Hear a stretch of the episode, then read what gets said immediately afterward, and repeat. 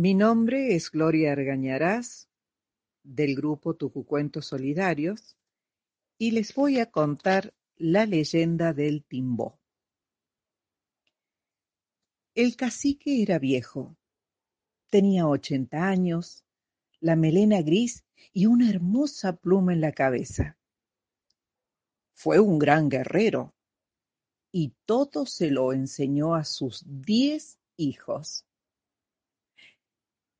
Pero un día su india le dio una niña, una indiecita después de tanto indiecito escalonado.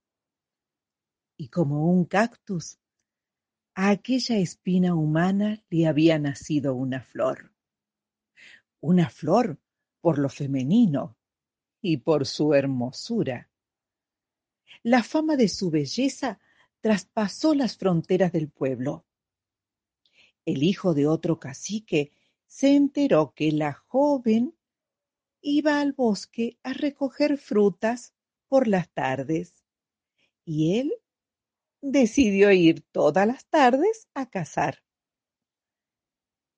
Y se encontraron y se miraron y se entendieron que para eso habían nacido pero como sus tribus estaban enfrentadas, no podían casarse. Entonces decidieron huir juntos. La felicidad tiene alas y vuela como volaron ellos.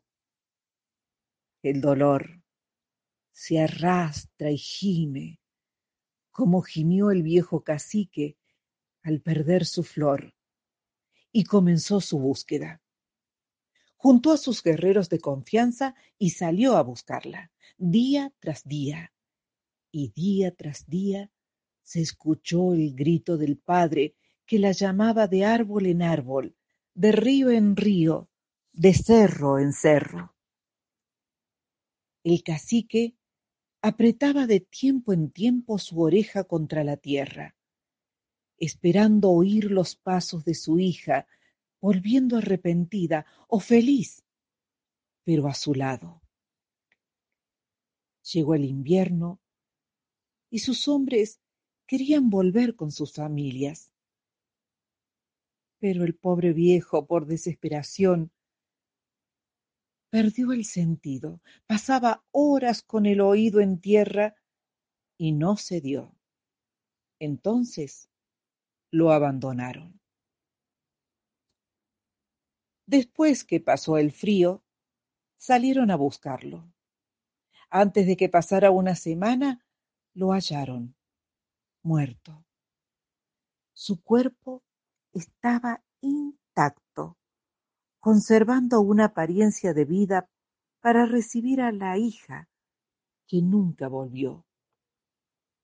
Cuando lo quisieron levantar para llevarlo al pueblo y enterrarlo, vieron que estaba unido a la tierra por una de sus orejas, que había echado raíces vegetales. Tuvieron que cortar la oreja, que quedó unida a la madre tierra. Sólo así se lo llevaron. Y de esa oreja nació una planta, que se hizo un árbol corpulento, y ese árbol, llamado timbó, todas las primaveras produce unas bayas oscuras en forma de oreja humana. Las orejas del indio.